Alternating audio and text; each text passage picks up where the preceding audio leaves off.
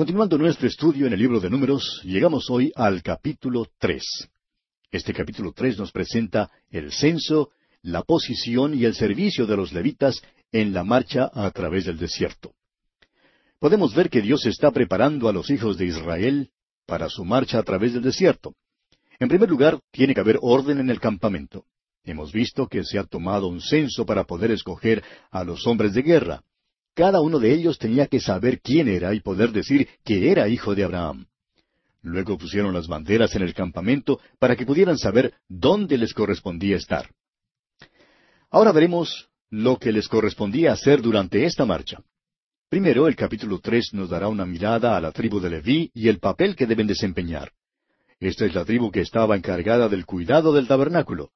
También tenía su censo y un puesto muy definido en el campamento. Leamos pues los primeros cuatro versículos de este capítulo tres de Números. Estos son los descendientes de Aarón y de Moisés en el día en que Jehová habló a Moisés en el monte de Sinaí. Y estos son los nombres de los hijos de Aarón, Nadab el primogénito, Abiú, Eleazar e Itamar. Estos son los nombres de los hijos de Aarón, sacerdotes ungidos a los cuales consagró para ejercer el sacerdocio. Pero Nadab y Abiú murieron delante de Jehová cuando ofrecieron fuego extraño delante de Jehová en el desierto de Sinaí, y no tuvieron hijos. Y Eleazar e Itamar ejercieron el sacerdocio delante de Aarón, su padre. Primero tenemos la familia de Aarón y de su hermano Moisés. Lo que tenemos aquí confirma el relato que fue dado allá en el libro de Levítico. Nadab y Abiú fueron muertos porque habían asumido y ejercido sin permiso alguno el oficio del sumo sacerdote, lo cual nunca debieron de haber hecho, y les costó la vida. Notamos ahora que la tribu de Leví es dada a Aarón. Leemos en los versículos cinco al ocho. Y Jehová habló a Moisés diciendo, Haz que se acerque la tribu de Leví y hazla estar delante del sacerdote Aarón para que le sirvan y desempeñen el encargo de él y el encargo de toda la congregación delante del tabernáculo de reunión para servir en el ministerio del tabernáculo, y guarden todos los utensilios del tabernáculo de reunión y todo lo encargado a ellos por los hijos de Israel, y ministran en el servicio del tabernáculo. La tribu de Leví le fue dada al sacerdote Aarón para que le ayudara a desempeñar su ministerio, el sacerdocio. Usted y yo somos creyentes, amigo oyente, y estamos en la iglesia que es un sacerdocio de creyentes. Hemos sido entregados a nuestro gran sumo sacerdote. Escuche el Señor Jesús en su oración sacerdotal que aparece en el Evangelio según San Juan capítulo 17 versículos 6 al 9. Dice el Señor, He manifestado tu nombre a los hombres que del mundo me diste. Tuyos eran y me los diste y han guardado tu palabra. Ahora han conocido que todas las cosas que me has dado proceden de ti, porque las palabras que me diste les he dado. Y ellos las recibieron y han conocido verdaderamente que salí de ti, y han creído que tú me enviaste. Yo ruego por ellos, no ruego por el mundo, sino por los que me diste, porque tuyos son. Note usted, amigo oyente, que según esta oración, la iglesia, los creyentes, han sido dados al Señor Jesús. Hemos sido entregados como una ofrenda de amor del Padre al Hijo. Algunos de nosotros podemos pensar que no recibió mucho, pero debemos recordar que lo importante no es lo que somos, sino lo que Él hará con nosotros. Ahora esta entrega de los levitas a Aarón se menciona de nuevo, como lo veremos ahora al leer los versículos nueve y diez de este capítulo tres de Números. Y darás los levitas a Aarón y a sus hijos, les son enteramente dados de entre los hijos de Israel, y constituirás a Aarón y a sus hijos para que ejerzan su sacerdocio, y el extraño que se acerque morirá. Prosiguiendo ahora nuestra lectura en los versículos once al trece, encontramos el porqué de este arreglo especial. Los versículos once al trece dicen, Habló además Jehová a Moisés diciendo, He aquí yo he tomado a los levitas de entre los hijos de Israel, en lugar de todos los primogénitos, los primeros nacidos entre los hijos de Israel. Serán pues míos los levitas. Porque mío es todo primogénito, desde el día en que yo hice morir a todos los primogénitos en la tierra de Egipto, santifiqué para mí a todos los primogénitos en Israel, así de hombres como de animales, míos serán. Yo, Jehová. Así fue como Dios lo dijo en aquel entonces, y creo que hoy en día todavía le está pidiendo a cada familia que le dé no solamente sus posesiones, sino también un miembro de su familia. Amigo oyente, ¿ha dedicado usted al Señor a los suyos? ¿Los ha entregado a Él? Es cosa maravillosa dedicarle toda su familia al Señor. En Inglaterra invirtieron el orden en que Dios había dado este reglamento. Se esperaba que el primogénito entrara en el gobierno. El segundo hijo entraba en la marina de guerra. El tercero en el ejército. Y si había un cuarto hijo, éste era dado a la iglesia. Así era como se hacía, según las costumbres antiguas de Inglaterra. Pero la realidad es que el primogénito pertenece al Señor. Ahora eso no quiere decir que tiene que entrar en el ministerio, sino que debe ser redimido para mostrar que pertenece a Dios en Israel, en lugar de tomar el primogénito de cada tribu, Dios los contó y tomó a toda la tribu de Leví para sí mismo. Hemos visto que al establecer el orden del campamento, esto se hacía por familias, y eso ocurre también con la tribu de Leví. Y aquí tenemos entonces las tres familias de Leví. Leví tuvo tres hijos, Gersón, Coat y Merari. Leamos los versículos catorce hasta el veinte de este capítulo tres de Números. Y Jehová habló a Moisés en el desierto de Sinaí diciendo, Cuenta los hijos de Leví según las casas de sus padres, por sus familias. Contarás todos los varones de un mes arriba. Y Moisés los contó conforme a la palabra de Jehová, como le fue mandado. Los hijos de Leví fueron estos por sus nombres, Gersón, Coat y Merari. Y los nombres de los hijos de Gersón por sus familias son estos, Limni y Simei. Los hijos de Coat por sus familias son Amram, Isar, Hebrón y Uziel. Y los hijos de Merari, por sus familias, Mali y Musi. Estas son las familias de Leví, según las casas de sus padres. Como lo dijimos, había tres familias en la tribu de Leví. Eran las familias de Gersón, de Coat y de Merari. Ahora la palabra Gersón significa forastero o exiliado. Y eso sí que habla de una marcha a través del desierto, ¿verdad? La palabra Merari significa amargura. Y esto también habla de una larga marcha por el desierto. Y vemos ahora que la familia de Gersón es contada. Leamos los versículos 21 al 26. De Gersón era la familia de Libni y la de Simei. Estas son las familias de Gersón. Los contados de ellos conforme a la cuenta de todos los varones de un mes arriba, los contados de ellos fueron siete mil quinientos. Las familias de Gersón acamparán a espaldas del tabernáculo al occidente, y el jefe del linaje de los gersonitas, Eliasaf, hijo de Lael. A cargo de los hijos de Gersón, en el tabernáculo de reunión, estarán el tabernáculo, la tienda y su cubierta, la cortina de la puerta del tabernáculo de reunión, las cortinas del atrio y la cortina de la puerta del atrio, que está junto al tabernáculo y junto al altar alrededor, asimismo sus cuerdas para todo su servicio. Notamos pues a la familia de Gersón que se le ordena acampar a espaldas del tabernáculo, es decir, al occidente. Su deber era el de cuidar las cortinas, las cubiertas y las cuerdas del tabernáculo. Luego tenemos que la familia de Coat es contada. Continuemos con los versículos 27 al 32. De Coat era la familia de los Amramitas, la familia de los Isaritas, la familia de los Hebronitas y la familia de los Uzielitas. Estas son las familias coatitas. El número de todos los varones de un mes arriba era ocho mil seiscientos que tenían la guarda del santuario. Las familias de los hijos de Coat acamparán al lado del tabernáculo, al sur. Y el jefe del linaje de las familias de Coat, Elisafán, hijo de Uziel. A cargo de ellos estarán el arca, la mesa, el candelero, los altares, los utensilios del santuario con que ministran, y el velo con todo su servicio. Y el principal de los jefes de los levitas será Eleazar, hijo del sacerdote Aarón, jefe de los que tienen la guarda del santuario. La familia de Coat debía pues acampar al lado del tabernáculo, es decir, al sur. Y su deber era tener a su cargo los muebles del tabernáculo. Y por último, la familia de Merari es contada. Leamos los versículos 33 al 37. De Merari era la familia de los Maalitas y la familia de los Musitas. Estas son las familias de Merari. Los contados de ellos, conforme al número de todos los varones de un mes arriba, fueron seis mil doscientos. Y el jefe de la casa del linaje de Merari, Suriel, hijo de Abiail, acamparán al lado del tabernáculo, al norte. A cargo de los hijos de Merari estará la custodia de las tablas del tabernáculo, sus barras, sus columnas, sus basas y todos sus enseres, con todo su servicio. Y las columnas alrededor del atrio, sus basas, sus estacas y sus cuerdas.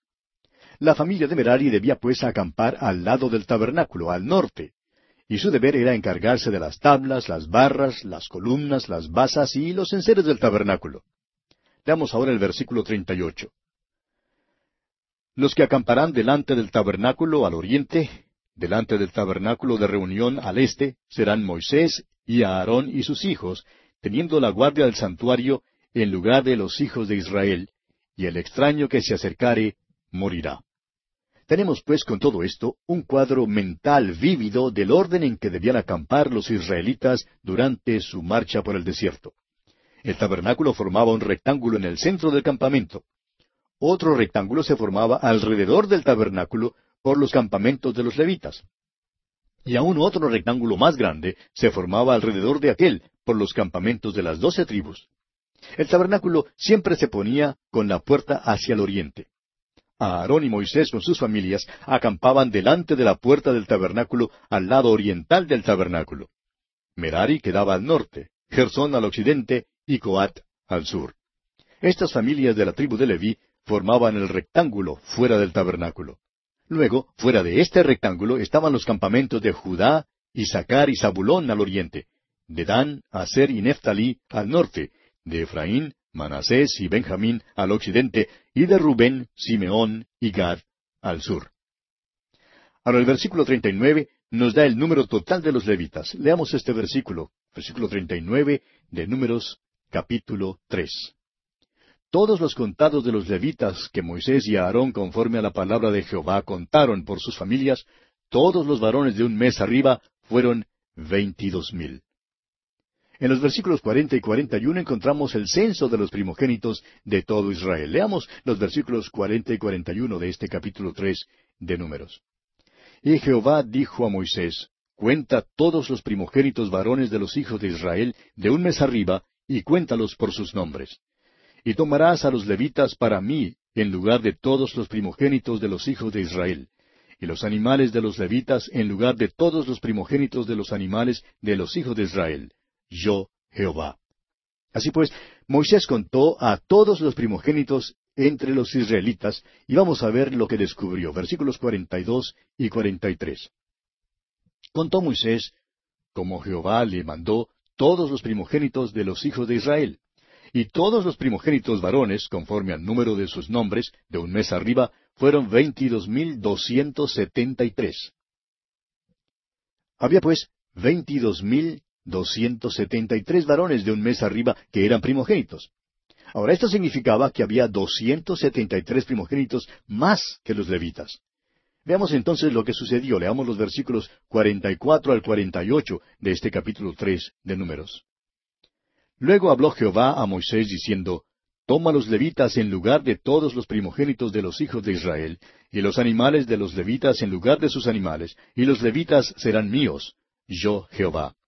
Y para el rescate de los doscientos setenta y tres de los primogénitos de los hijos de Israel, que exceden a los levitas, tomarás cinco ciclos por cabeza, conforme al ciclo del santuario los tomarás. El ciclo tiene veinte jeras, y darás a Aarón y a sus hijos el dinero del rescate de los que exceden.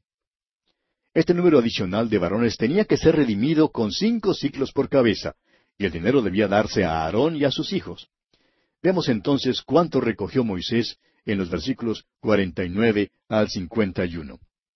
Tomó pues Moisés el dinero del rescate de los que excedían el número de los redimidos por los levitas, y recibió de los primogénitos de los hijos de Israel en dinero mil trescientos sesenta y cinco ciclos, conforme al ciclo del santuario. Y Moisés dio el dinero de los rescates a Aarón y a sus hijos, conforme a la palabra de Jehová, según lo que Jehová había mandado a Moisés.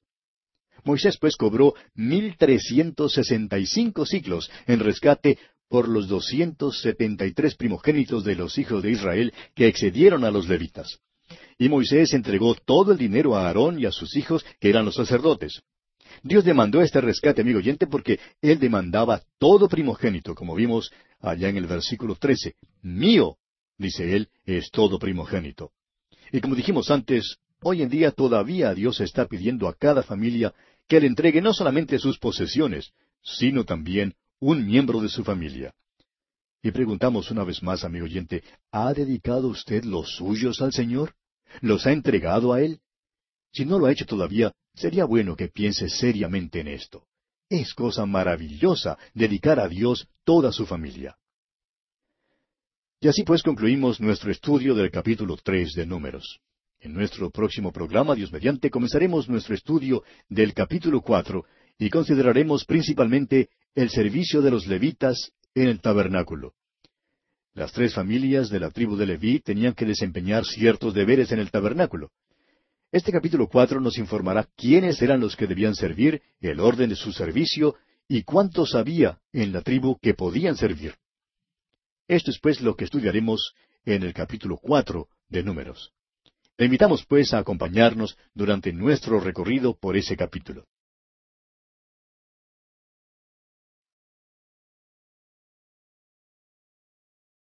Llegamos hoy al capítulo cuatro de Números. En este capítulo estudiaremos el servicio de los levitas en el tabernáculo como tema central. Las tres familias de la tribu de Leví tenían que desempeñar ciertos deberes en el tabernáculo. Este capítulo nos informa quiénes son los que deben servir, el orden de su servicio y cuántos había en la tribu que podrían servir. Leamos pues los primeros tres versículos de este capítulo cuatro de Números, que nos dice quiénes deben servir. Habló Jehová a Moisés y a Aarón diciendo, Toma la cuenta de los hijos de Coat de entre los hijos de Leví, por sus familias, según las casas de sus padres, de edad de treinta años arriba hasta cincuenta años, todos los que entran en compañía para servir en el tabernáculo de reunión. La primavera de la vida, los años más productivos en la vida de los levitas, era entre los treinta y los cincuenta años. Y estos eran precisamente los años durante los cuales debían servir. Ahora los versículos cuatro al seis nos presentan el orden de su servicio. Leamos estos versículos, versículos cuatro al seis de Números capítulo cuatro. El oficio de los hijos de Coad en el tabernáculo de reunión, en el lugar santísimo será este. Cuando haya de mudarse el campamento, vendrán a Aarón y sus hijos, y desarmarán el velo de la tienda, y cubrirán con él el arca del testimonio. Y pondrán sobre ella la cubierta de pieles de tejones, y extenderán encima un paño todo de azul, y le pondrán sus varas. Pasando ahora al versículo quince, leemos, Y cuando acaben a Aarón y sus hijos de cubrir el santuario y todos los utensilios del santuario, cuando haya de mudarse el campamento, vendrán después de ello los hijos de Coat para llevarlos, pero no tocarán cosa santa, no sea que mueran. Estas serán las cargas de los hijos de Coat en el tabernáculo de reunión. Los únicos que jamás vieron los muebles que había en el lugar santísimo fueron Aarón y sus hijos. Esos muebles eran el arca y el propiciatorio que cubría el arca. Pasemos ahora a los versículos 24 y 25 de este capítulo 4 de Números. Este será el oficio de las familias de Gersón para ministrar y para llevar. Llevarán las cortinas del tabernáculo, el tabernáculo de reunión, su cubierta, la cubierta de pieles de tejones que está encima de él, la cortina de la puerta del tabernáculo de reunión, y así sigue dando una lista de algunas de las otras cortinas y cuerdas de las cuales las familias de Gersón estuvieron a cargo. Leamos ahora los versículos 29 y luego el 31 y el 32. Contarás los hijos de Merari por sus familias, según las casas de sus padres. Y pasando ahora a los versículos 31 y 32 dice, este será el deber de su cargo para todo su servicio en el tabernáculo de reunión, las tablas del tabernáculo, sus barras, sus columnas y sus basas, las columnas del atrio alrededor y sus basas, sus estacas y sus cuerdas, con todos sus instrumentos y todo su servicio, y consignarás por sus nombres todos los utensilios que ellos tienen que transportar. Merali llevaba los artículos pesados, las columnas, las tablas y las barras. Los coatitas llevaban los muebles. Parece que Gersón se hacía cargo de lo más fácil, las cortinas, las cubiertas y las cuerdas. Usando ahora su imaginación, amigo oyente, piense usted lo que ocurría cuando se ponía todo esto en marcha. No creemos que Moisés y Aarón salieron del tabernáculo por la mañana para discutir el asunto. Moisés no decía, bueno, vamos a citar la junta directiva para ver si debemos marchar o no. Amigo oyente, no dependían de ese tipo de cosas. Esperaban simplemente para ver si la columna de nube se levantaba del tabernáculo. Ahora, si se levantaba, eso quería decir que debían marchar. Si no se levantaba, significaba que debían quedarse en el campamento aquel día. Moisés y Aarón tenían que estar alertas. Debían seguir la dirección que el Espíritu de Dios les daba. Y el Hijo de Dios debe ser guiado de esta misma manera hoy en día. No es que veamos una columna visible de nube, sino que somos guiados por el Espíritu de Dios. Como lo dice el apóstol Pablo escribiendo a los Romanos capítulo ocho versículo catorce, donde dice, Porque todos los que son guiados por el Espíritu de Dios, éstos son hijos de Dios. El Espíritu de Dios, amigo oyente, quiere guiar a los que son hijos de Dios. Ahora, cuando la columna de nube se levantaba, enseguida Aarón y sus hijos iban primero al velo. Usted recordará que el arca y el propiciatorio estaban dentro del velo, en el lugar santísimo. Creemos que el arca y el propiciatorio estaban colocados junto al velo, y no junto a la pared de atrás. Y así, cuando el sumo sacerdote entraba en el lugar santísimo, se volvía y miraba hacia el oriente, y luego rociaba la sangre en el propiciatorio. Pero en el día en que debían ponerse en marcha, no entraba más allá del velo. El velo era sostenido por anillos, y en este día el sumo sacerdote debía entrar y tomar el velo y bajarlo. Luego a Aarón y sus hijos dejaban caer el velo sobre el propiciatorio y sobre el arca, y luego los envolvían. Los ponían en tejidos de lino y en otras cubiertas, y finalmente los envolvían con la cortina exterior del tabernáculo. Cuando terminaban de hacer esto, envolvían los otros artefactos del arca. Era solamente después que todos los enseres estuvieran envueltos que permitían entrar a los coatitas. Había astas que encajaban en los anillos de todos los muebles. Los coatitas entraban entonces y levantaban los, ah, muebles por medio de estas astas y los llevaban afuera. Los sacerdotes que llevaban el arca iban adelante y esperaban que la columna de nube los guiara. Veremos el orden de su marcha en otro estudio más adelante. Ahora, por la noche, cuando llegaban al nuevo campamento, cada hombre sabía lo que le correspondía hacer. Cada uno llevaba la parte particular del tabernáculo que le correspondía durante la marcha. Cuando acampaban, lo primero que hacían era colocar el arca en su lugar. Luego todo el campamento era arreglado según donde fuese puesta el arca. Los coatitas que llevaban los otros muebles los colocaban en relación al arca y luego el tabernáculo era armado alrededor de ellos. En otras palabras, se ponían primero los muebles. Ahora, esa no es la manera como nosotros construimos las casas hoy en día. Pero recuerde que esto estaba diseñado para una marcha y por eso todo tenía que ser plegable y portátil. Colocaban los muebles primero y luego ponían el tabernáculo alrededor de ellos. Cada hombre tenía su tarea específica que llevar a cabo. Opinamos que el campamento se instalaba con bastante rapidez. Creemos que después de unos quince minutos más o menos de haberse detenido y colocado el arca en su lugar, ya estaría el tabernáculo completamente armado. Resumiendo pues, tenemos que cuando Israel llegaba al lugar donde debía acampar, lo primero que se hacía era poner el arca en su lugar. Luego venían los coatitas, quienes traían los muebles y los colocaban. En el momento en que los colocaban, Merari llegaba con las tablas, las barras, y desempeñaba su parte. Luego Gersón venía con las cortinas. Por último, el sumo sacerdote quitaba el velo y lo colgaba. Qué emoción debe haber sido ver a Israel entrar en el campamento. Después de cuarenta años de práctica, deben haberlo, hecho muy bien. Ahora, cada hombre tenía su oficio. De la misma manera, amigo oyente, hoy en día, cada cristiano tiene su don y un trabajo específico que Dios quiere que haga. Creemos que Dios nos recompensará según nuestra fidelidad en hacer lo que Él quiere que hagamos. No debemos hacer lo que nos venga en gana hacer, ni lo que creamos que debemos hacer, sino que debemos ejercer los dones que Él nos ha dado.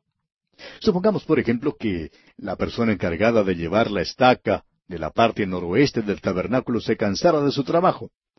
Un día, al meter la estaca, diría, Bah, estoy cansado de hacer esto. Ya van veinte años que llevo esta estaca de la tienda. Vengo por la mañana y la desprendo y la saco del suelo, la pongo sobre mis hombros y la llevo en el vagón junto con la familia. Parece que nadie ve cuánto es lo que yo trabajo.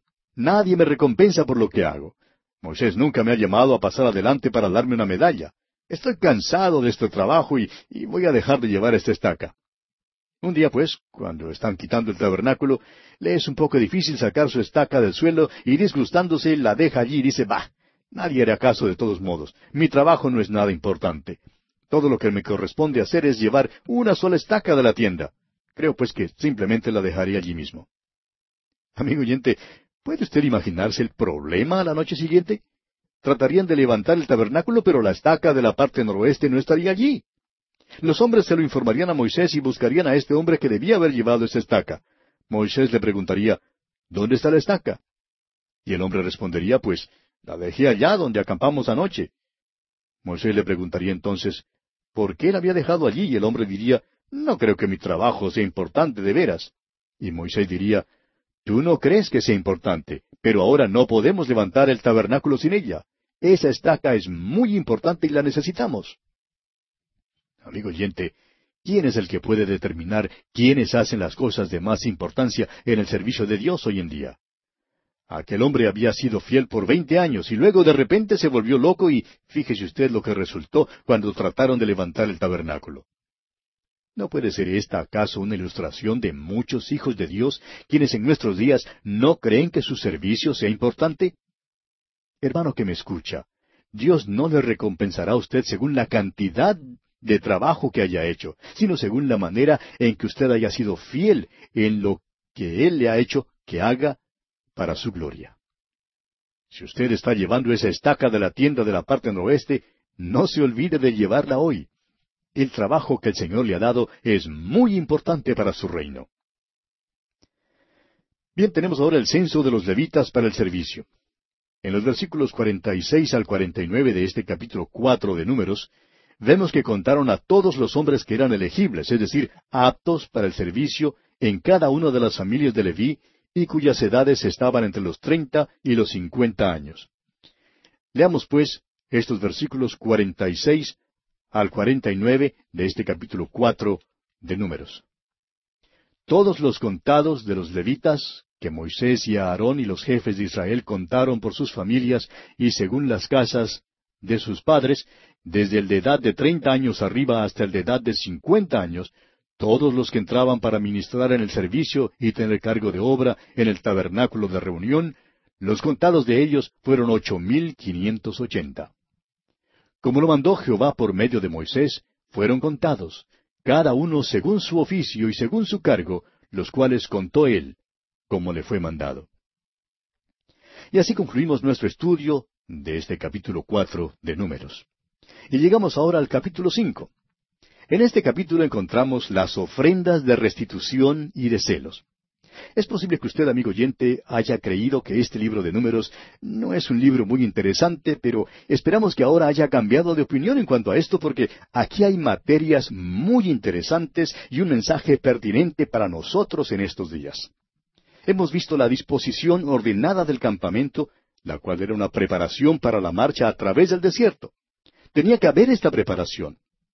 Al cristiano le hace falta reconocer que es solamente un peregrino que anda por este mundo.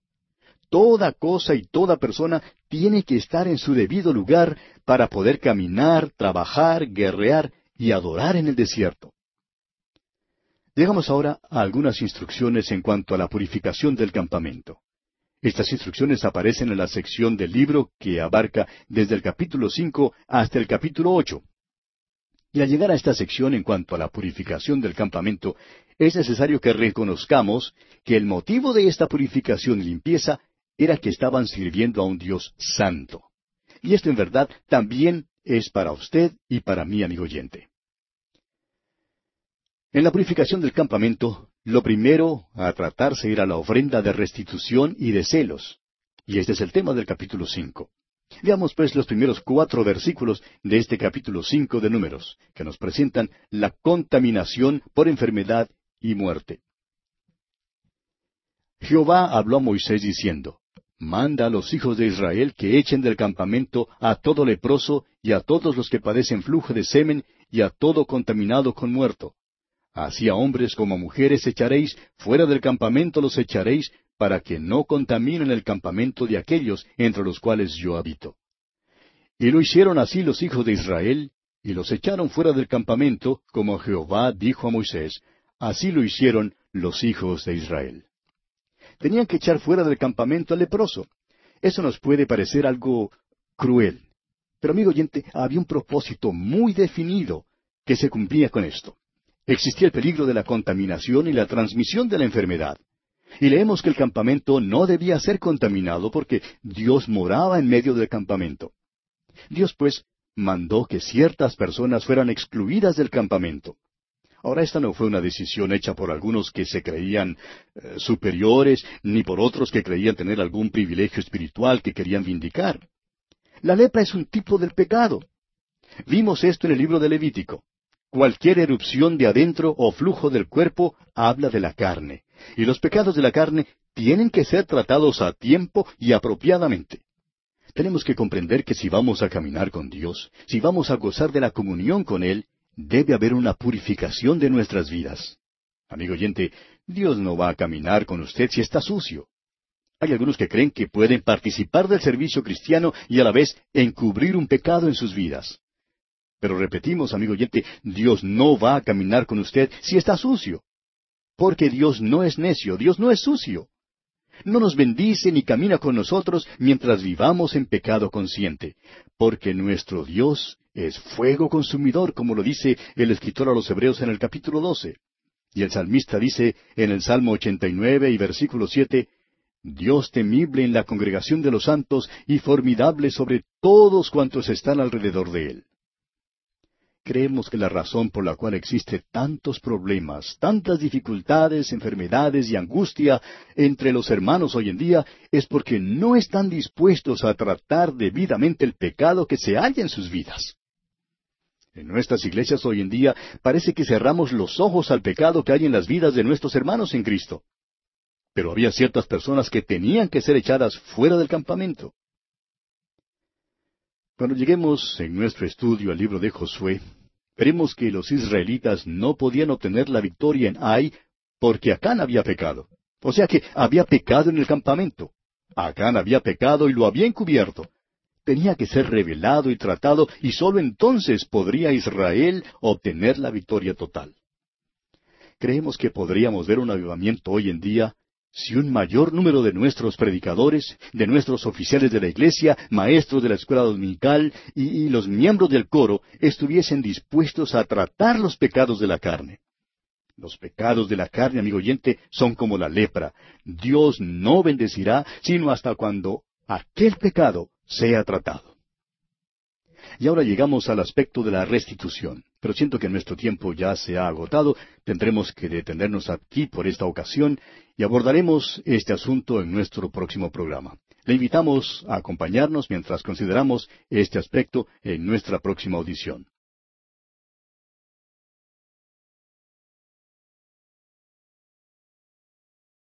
Continuamos hoy estudiando el capítulo cinco de este libro de Números y llegamos al aspecto de la restitución. Leamos los versículos cinco al siete de este capítulo cinco de Números. Además habló Jehová a Moisés diciendo, Di a los hijos de Israel, el hombre o la mujer que cometiere alguno de todos los pecados con que los hombres prevarican contra Jehová y delinquen, aquella persona confesará el pecado que cometió y compensará enteramente el daño, y añadirá sobre ello la quinta parte, y lo dará a aquel contra quien pecó. Esto es lo que Saqueo ofrecía. Usted recordará lo que él dijo allá en Lucas capítulo 19, versículo 8. Él dijo, He aquí, Señor, la mitad de mis bienes doy a los pobres, y si en algo he defraudado a alguno, se lo devuelvo cuadruplicado. En realidad, Saqueo estaba ofreciendo más de lo que la ley mosaica requería. Vemos pues aquí que debía haber una restitución. El arrepentimiento, por eso, es mucho más que simplemente decir lo siento. La relación entre Dios y el individuo no será mitigada, sino hasta cuando lo que estorbe sea rectificado en las relaciones entre los hombres. Como lo dice el apóstol Pablo en su segunda carta a los Corintios capítulo siete versículo diez, porque la tristeza que es según Dios produce arrepentimiento para salvación, de que no hay que arrepentirse, pero la tristeza del mundo produce muerte. Hoy en día muchas personas creen que el arrepentimiento significa el dejar caer unas pocas lágrimas para luego seguir alegremente en el mismo camino. Pero es mucho más que eso, amigo oyente. Es el arreglar las cuentas. Se trata de la restitución que tiene que hacerse al individuo que ha sido ofendido. Tenemos que confesar nuestros pecados a Dios, eso sí es verdad, pero debemos recordar que nuestro Señor también dijo allá en el capítulo cinco de Mateo, por tanto, si traes tu ofrenda al altar y allí te acuerdas que tu hermano tiene algo contra ti, deja allí tu ofrenda delante del altar y anda, reconcíliate primero con tu hermano y entonces ven y presenta tu ofrenda. El mundo tiene la idea de que uno puede dejar caer unas pocas lágrimas por un rato y que luego, de nuevo, todo está perfectamente bien. Eso es lo que Pablo llama la tristeza del mundo en la epístola a los Corintios. Y ese tipo de arrepentimiento, amigo oyente, es vacío y sin valor alguno. Se cuenta que había un pequeño buque a vapor en el río Mississippi en los Estados Unidos que tenía una caldera muy pequeña y daba una pitada muy fuerte. Cuando aquel buque iba río arriba y daba un silbido con su pito, pues todo el vapor se escapaba por el pito de modo que se lo llevaba la corriente. No podía ir río arriba y a la vez hacer sonar su pito. Y hay muchas personas hoy en día que son como ese buque a vapor. Su arrepentimiento no es más que el hacer sonar el pito, dejar caer lágrimas en profusión, pero eso es todo. No hay ningún alejamiento del pecado, ningún eh, volverse a Dios, ninguna restitución hacia la persona ofendida, y por tanto no puede haber ningún compañerismo real y verdadero con el Señor. Llegamos ahora a la ofrenda de los celos. Leamos los versículos once al quince de este capítulo cinco de Números. También Jehová habló a Moisés diciendo, Habla a los hijos de Israel y diles, si la mujer de alguno se descarriare y le fuere infiel, y alguno cohabitare con ella, y su marido no lo hubiese visto por haberse ella mancillado ocultamente, ni hubiere testigo contra ella, ni ella hubiere sido sorprendida en el acto, si viniere sobre él espíritu de celos, y tuviere celos de su mujer, habiéndose ella amancillado, o viniere sobre él espíritu de celos, y tuviere celos de su mujer, no habiéndose ella mancillado, entonces el marido traerá a su mujer al sacerdote, y con ella traerá su ofrenda, la décima parte de un efa de harina de cebada. No echará sobre ella aceite, ni pondrá sobre ella incienso, porque es ofrenda de celos, ofrenda recordativa que trae a la memoria el pecado. Creemos que no hay necesidad de explicar este pasaje, amigo oyente, porque es bastante claro. Veamos entonces en los versículos siguientes el proceso que debía seguirse para resolver las dudas que pudiese haber en cuanto a la conducta de la esposa y sobre su posible culpabilidad. Leamos los versículos 16 al 19. Y el sacerdote hará que ella se acerque y se ponga delante de Jehová. Luego tomará el sacerdote del agua santa en un vaso de barro, Tomará también el sacerdote del polvo que hubiera en el suelo del tabernáculo y lo echará en el agua. Y hará el sacerdote estar en pie a la mujer delante de Jehová, y descubrirá la cabeza de la mujer, y pondrá sobre sus manos la ofrenda recordativa, que es la ofrenda de celos. Y el sacerdote tendrá en la mano las aguas amargas que acarrean maldición. Y el sacerdote la conjurará y le dirá, Si ninguno ha dormido contigo, y si no te has apartado de tu marido a inmundicia, libre seas de estas aguas amargas que traen maldición. Bueno, creemos que con estos versículos hemos captado ya lo esencial de la situación. Así es que no vamos a leer todos los versículos siguientes. La mujer debía beber las aguas amargas y si esto causaba que su vientre se inflara y que su muslo languidenciera, debía ser una maldición en medio del pueblo. Ahora, si no estaba contaminada, sino pura, entonces sería declarada exenta de toda culpa. Esta prueba tendría un efecto psicológico muy grande sobre cualquier persona y mayormente si era culpable.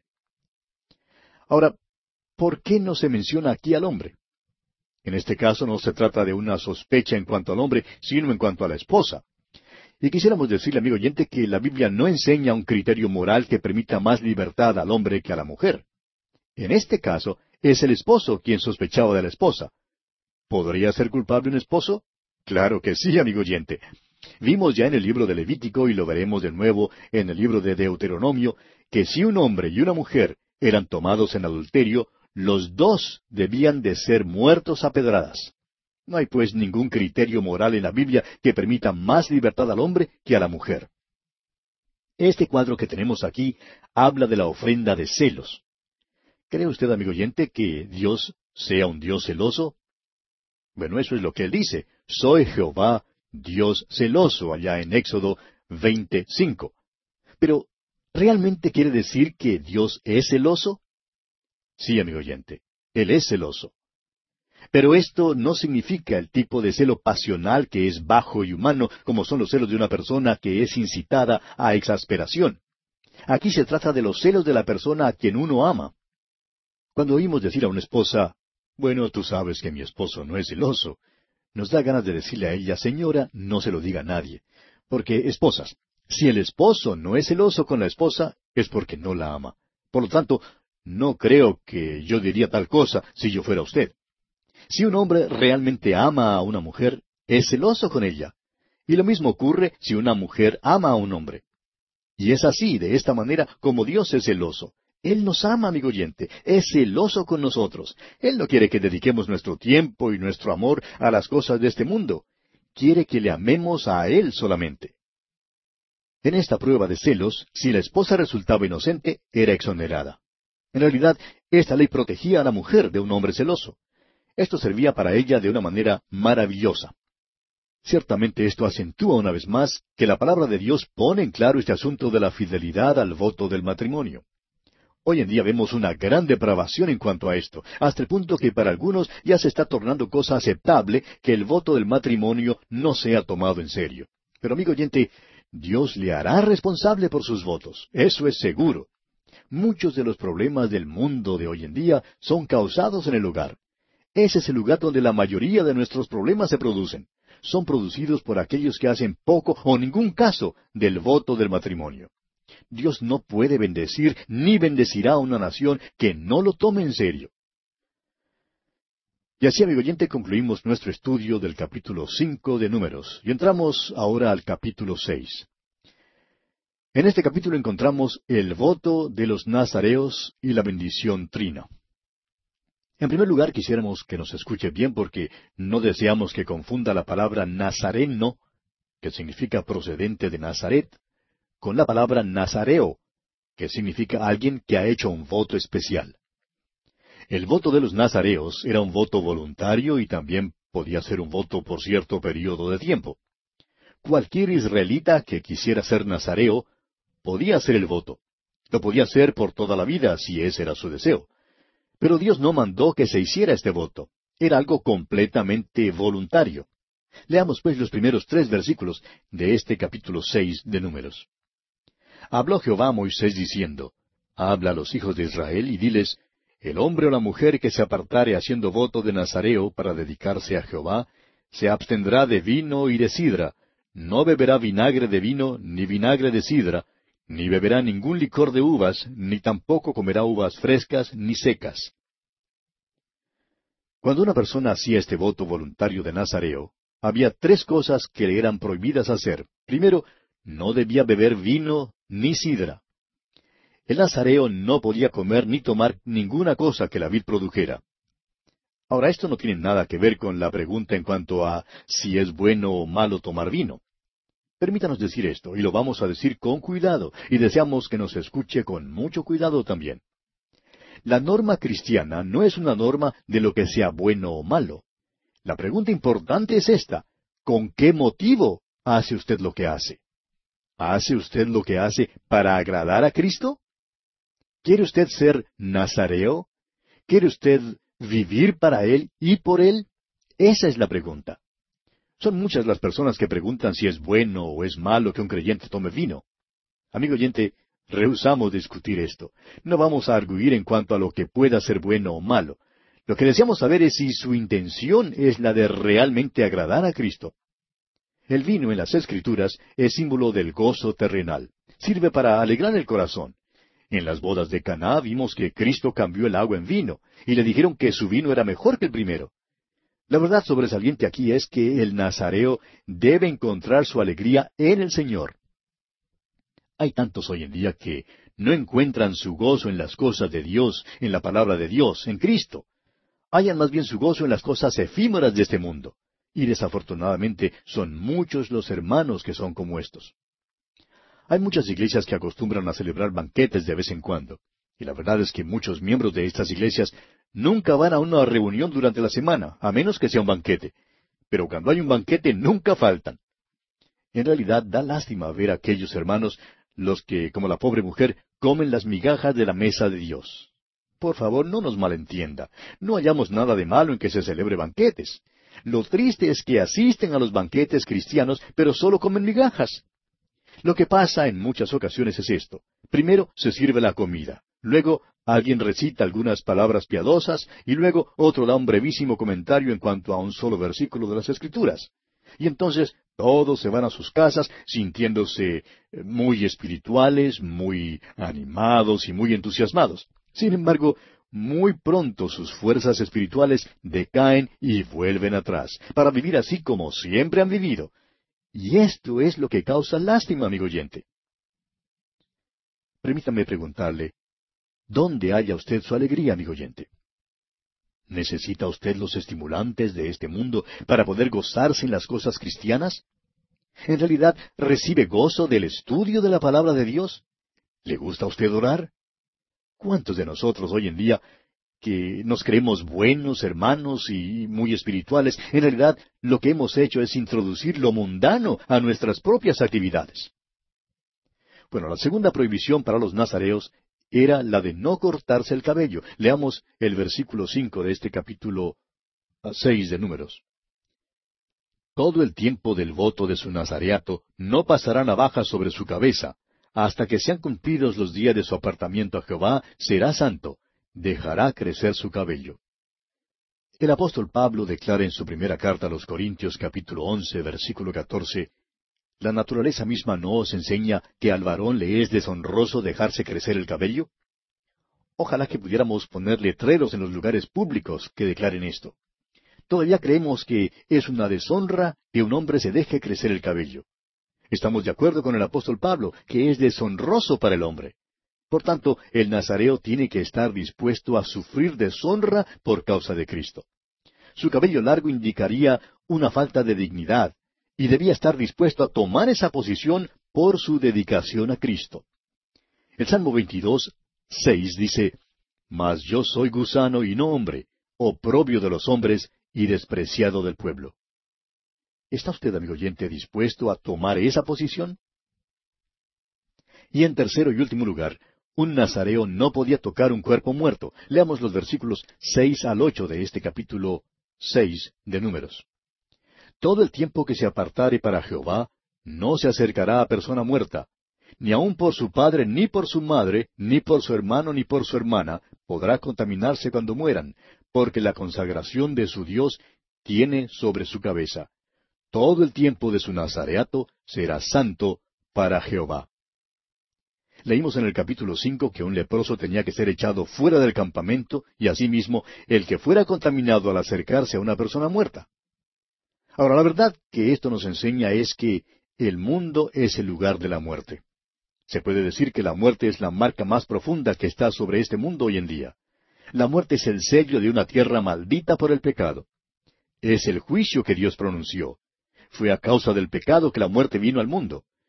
Y para poder tratar el problema de la muerte, amigo oyente, hay que tratar primero el pecado, porque la paga del pecado es muerte.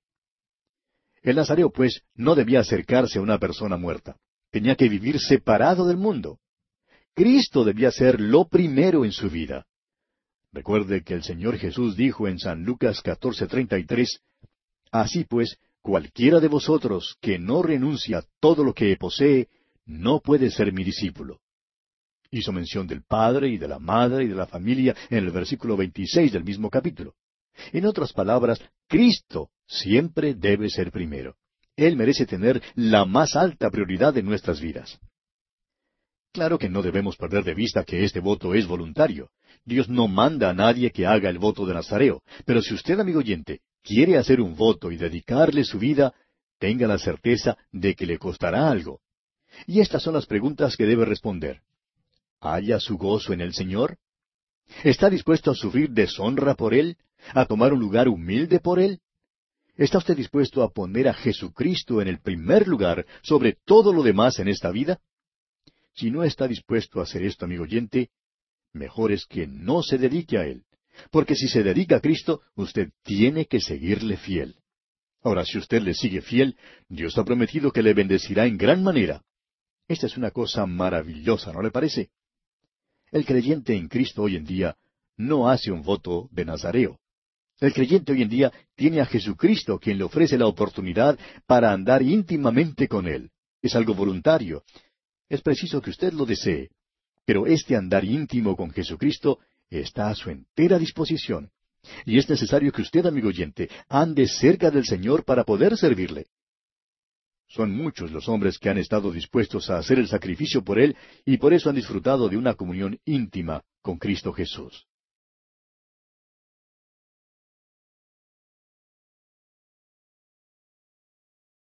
Continuamos hoy estudiando el capítulo seis de este libro de Números, y en nuestro programa anterior estábamos hablando sobre los nazareos, ¿recuerda usted? Decíamos que cuando una persona hacía este voto voluntario de nazareo, había tres cosas que le eran prohibidas hacer. Primero, no debía beber vino ni sidra. En segundo lugar, no debía cortarse el cabello.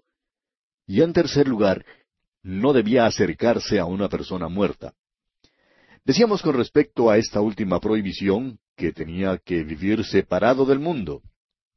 En otras palabras, Cristo debía ser lo primero en su vida. Recuerde usted que el Señor Jesús dijo allá en Lucas 14:33, Así pues, cualquiera de vosotros que no renuncia a todo lo que posee, no puede ser mi discípulo. Hizo mención del padre y de la madre y de la familia en el versículo 26 del mismo capítulo. En otras palabras, Cristo siempre, siempre, amigo oyente, debe ser primero. Él merece tener la más alta prioridad en nuestras vidas. Decíamos también que este voto es voluntario.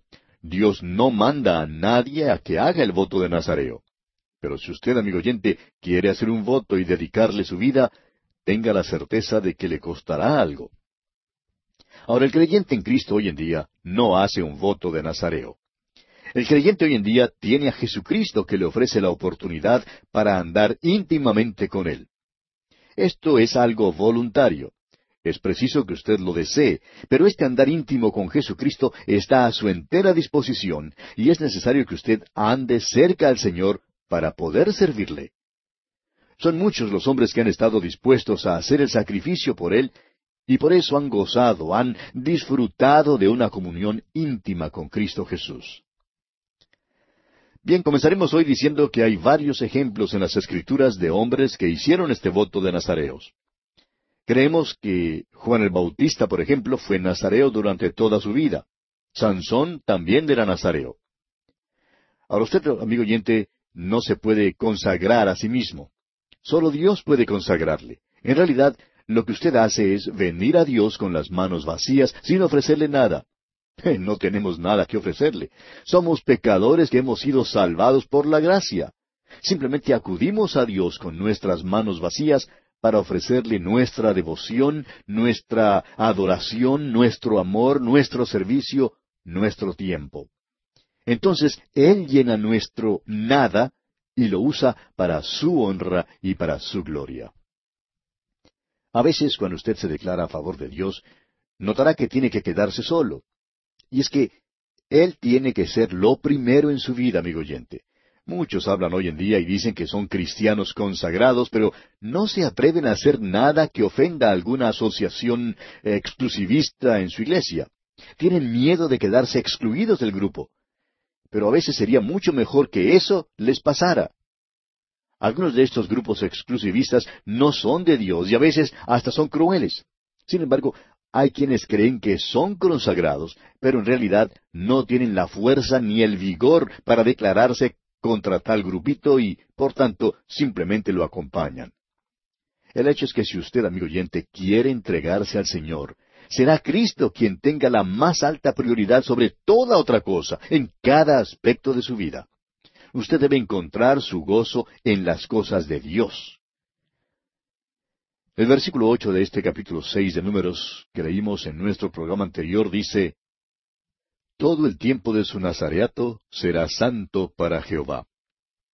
Creemos que muchos de nosotros hoy en día, amigo oyente, perdemos muchas bendiciones. Uno puede ser cristiano, pero eso en sí no significa que sea consagrado a Dios. Y muchos tienen miedo en alguna manera de que Dios les haga daño. Pero, amigo oyente, eh, ciertamente la consagración a Dios no es garantía de que no habrá dificultades y pruebas. Por el contrario, pueden venir las dificultades y las pruebas, pero les será mucho más fácil soportarlas. El Señor Jesucristo dijo allá en Mateo capítulo once versículos veintinueve y treinta Llevad mi yugo sobre vosotros y aprended de mí, que soy manso y humilde de corazón, y hallaréis descanso para vuestras almas, porque mi yugo es fácil y ligera mi carga. Es maravilloso ser socio de Él. Continuemos ahora con los versículos nueve y diez de este capítulo seis de Números. Si alguno muriere súbitamente junto a él, su cabeza consagrada será contaminada, por tanto, el día de su purificación raerá su cabeza, al séptimo día la raerá. Y el día octavo traerá dos tórtalas o dos palominos al sacerdote a la puerta del tabernáculo de reunión. Dios urge que sus hijos guarden los votos que hacen. Si el nazareo era contaminado, tenía que traer un sacrificio. Dios no requiere que se haga un voto, pero cuando se hace un voto, Él espera que sea guardado y es cosa seria si se viola. Creemos que hay muchos cristianos que han prometido a Dios que harían ciertas cosas que en realidad nunca han cumplido, y eso explica su condición tan triste hoy en día. Es interesante observar algunas personas que vienen a la iglesia todos los domingos con sus aureolas muy brillantes. Se portan de una manera tan piadosa que uno pensaría que en cualquier momento les van a crecer las alas y se irán volando. Sin embargo, amigo oyente, estas mismas personas abandonan una y otra vez al Señor y más tarde, si algo pasa en sus vidas, pues se convierten en verdaderos fracasos espirituales. Algunos hacen un verdadero desastre de su fe en esa base. Por otra parte, son muchos hoy en día los que no prometen nada a Dios porque tienen miedo de que no van a cumplir. Temen prometer algo monetario, por ejemplo, porque puede que vean un nuevo carro o un nuevo televisor o alguna otra cosa y quizá querrán comprarlo en lugar de cumplir lo prometido. Y así pues, no quieren comprometerse en cuanto a algo para Dios. Amigo oyente, creemos que esta es una razón por la cual los hermanos de hoy en día pierden muchas de las bendiciones. Ahora, en los versículos siguientes, hasta el versículo 21 de este capítulo seis de números, Dios entra en muchos detalles para dar a conocer que sí espera que cumplamos nuestros votos al pie de la letra. Y también recalca la verdad de que no debemos hacer un voto a Dios y luego decidir hacer otra cosa, o comprar alguna otra cosa, en lugar de cumplir lo prometido. Pero por otra parte, promete que si hacemos un acuerdo con Dios y lo cumplimos, Él nos bendecirá. Dios es muy serio y muy práctico en cuanto a estas cosas, amigo oyente, y nosotros también debemos ser serios y prácticos. Dios siempre nos bendecirá si le somos fieles a Él y a lo que le hemos prometido. Hay una gran lección espiritual aquí para nosotros. Y esto, amigo oyente, es algo en lo cual usted debe reflexionar mucho y con seriedad en este día. Este capítulo seis de Números termina con los versículos 22 al 27 que incluyen la llamada bendición trina. Leamos estos versículos 22 al 27 de Números capítulo 6.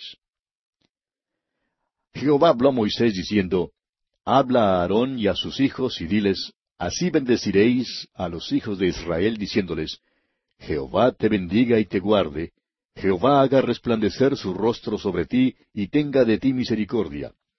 Jehová alce sobre ti su rostro y ponga en ti paz.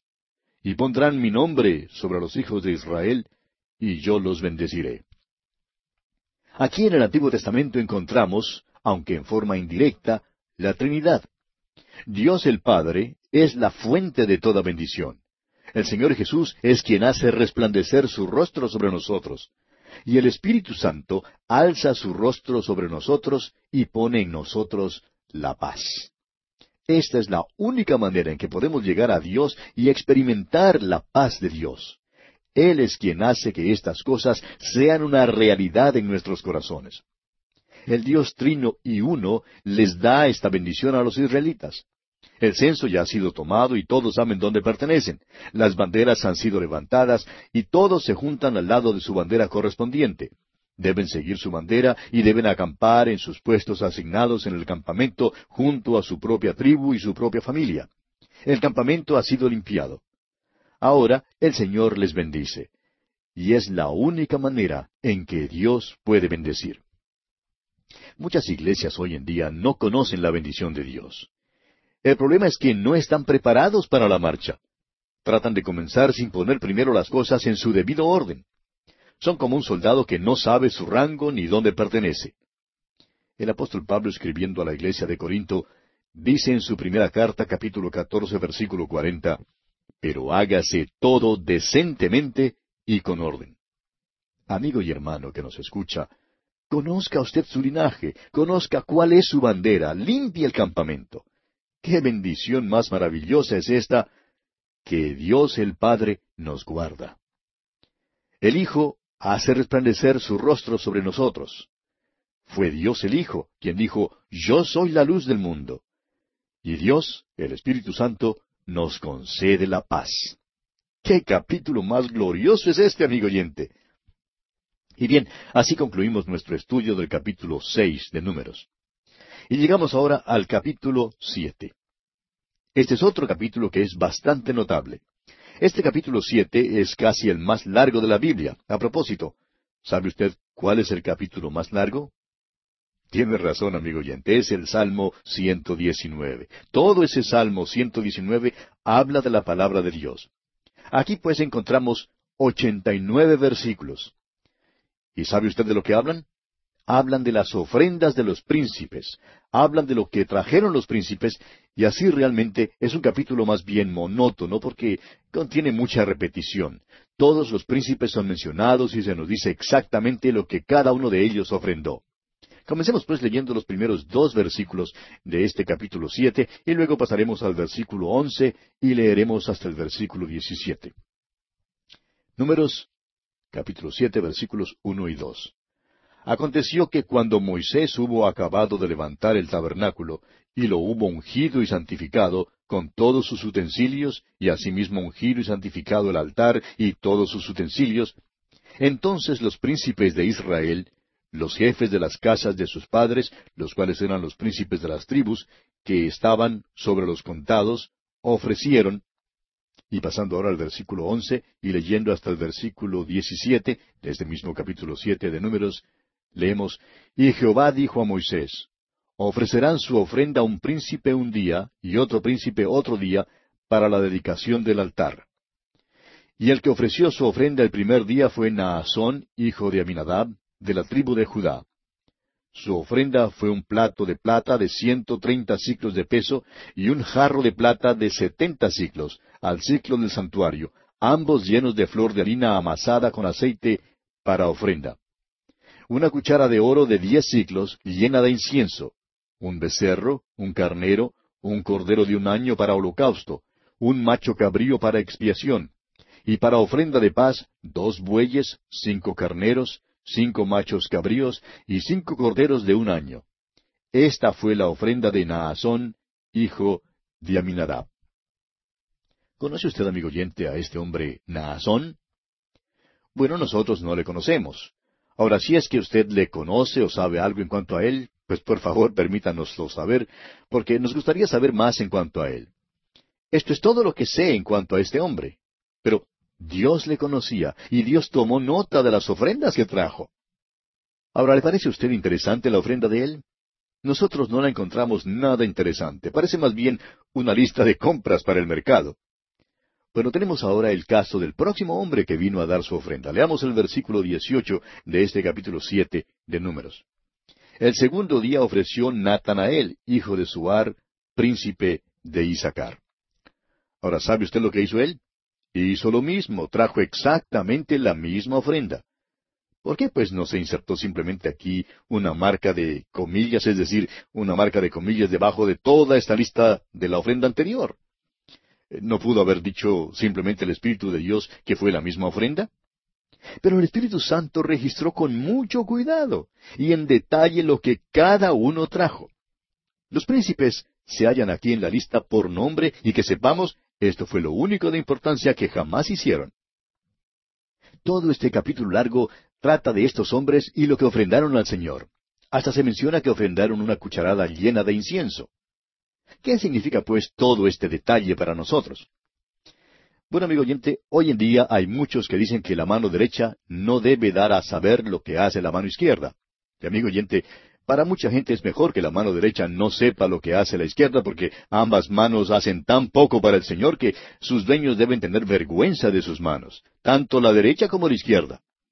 Y escuche esto, amigo oyente, el Señor registra cuidadosamente todo lo que usted hace para Él. Ahora, si usted no cree que Dios hace esto, entonces, ¿qué cree usted que nos dice este capítulo? Recuerde que hace poco estudiábamos en el Evangelio según San Lucas el caso en el cual Jesús se paró un día en la tesorería. ¿No cree usted, amigo oyente, que Jesús era a veces entrometido al hacer algo así? ¿Tenía Jesús realmente el derecho de pararse allí? Por supuesto que sí. Tenía el derecho de estar allí. Sucede que Él es el Señor de la gloria y el Señor del templo. Observó, pues, cómo ofrendaba la gente. Notó que los ricos ofrendaban muchísimo dinero. Notó, por lo menos en sus apariencias, que eran generosos. Y luego observó a una viuda que echó solo dos moneditas de cobre. Ahora, comparadas con el esplendor de aquel templo, sus adornos y riquezas, las dos blancas no valían nada. Ella no ayudó en nada a pagar el edificio o su construcción. Pero amigo oyente, Jesús no vio su ofrenda desde ese ángulo. Él no la vio de esa manera. Él tomó esas dos blancas y las metió en el oro del cielo y dijo que ella había dado más que cualquier otra persona. Jesús sabe exactamente, amigo oyente, lo que usted le da. No nos gusta esta habla piadosa de algunas personas que dicen que lo que dan queda como una especie de secreto entre ellos y el Señor. Nos preguntamos si es que realmente se dan cuenta ellos de que el Señor observa lo que están dando. A propósito, ¿De dónde recibe usted su comida espiritual hoy en día? ¿Le sirve a alguien de bendición? Entonces, según lo que enseña la palabra de Dios, usted debe sostener la obra de esa persona, o de esa institución, o de ese programa de radio. El apóstol Pablo, escribiendo a los Gálatas, dice en el capítulo seis, versículo seis de su carta, El que es enseñado en la palabra, haga partícipe de toda cosa buena al que lo instruye. Este capítulo siete de Números, amigo oyente, es en realidad un capítulo extraordinario. Tiene ochenta y nueve versículos y concordamos con usted que es el capítulo más monótono que jamás se pueda leer. ¿Sabe usted lo que creemos nosotros? Creemos que el Señor todavía lo lee y lo vuelve a examinar. Creemos que Él abre los libros y dice, bueno, mira acá lo que ofrendó este príncipe. Dios toma nota minuciosa de todas las ofrendas. Algunas eran muy generosas, pero no pasó por alto algo tan pequeño como la cucharada llena de incienso. Amigo oyente, usted nunca ha hecho algo por él que no haya notado. Esté seguro que Dios le recompensará por eso. Debemos hablar con más libertad en cuanto a estas cosas porque esto es lo que dice la palabra de Dios. Ahora, por favor, no vaya usted a las páginas del Nuevo Testamento para decirnos que Dios le recompensará por dar un vaso de agua fría. Eso es verdad. Pero debe usted recordar que allí se está hablando en cuanto al período de la gran tribulación, cuando se desencadenará un movimiento antisemita sin precedentes. En esos tiempos, si usted da un vaso de agua fría a uno de los ciento cuarenta y cuatro mil judíos escogidos, se arriesgará, será mártir. Y sin embargo, el valor de dar aquel vaso de agua fría será registrado. Si usted lee y estudia este capítulo en forma detenida, descubrirá que cada príncipe es mencionado por nombre y cada cosa que ofrendó es mencionada con lujo de detalles. Es por esto que consideramos que este es un capítulo excepcional y extraordinario. Bueno, y esto es todo lo que diremos en cuanto al capítulo siete de Números. En nuestro próximo programa comenzaremos a estudiar el capítulo ocho.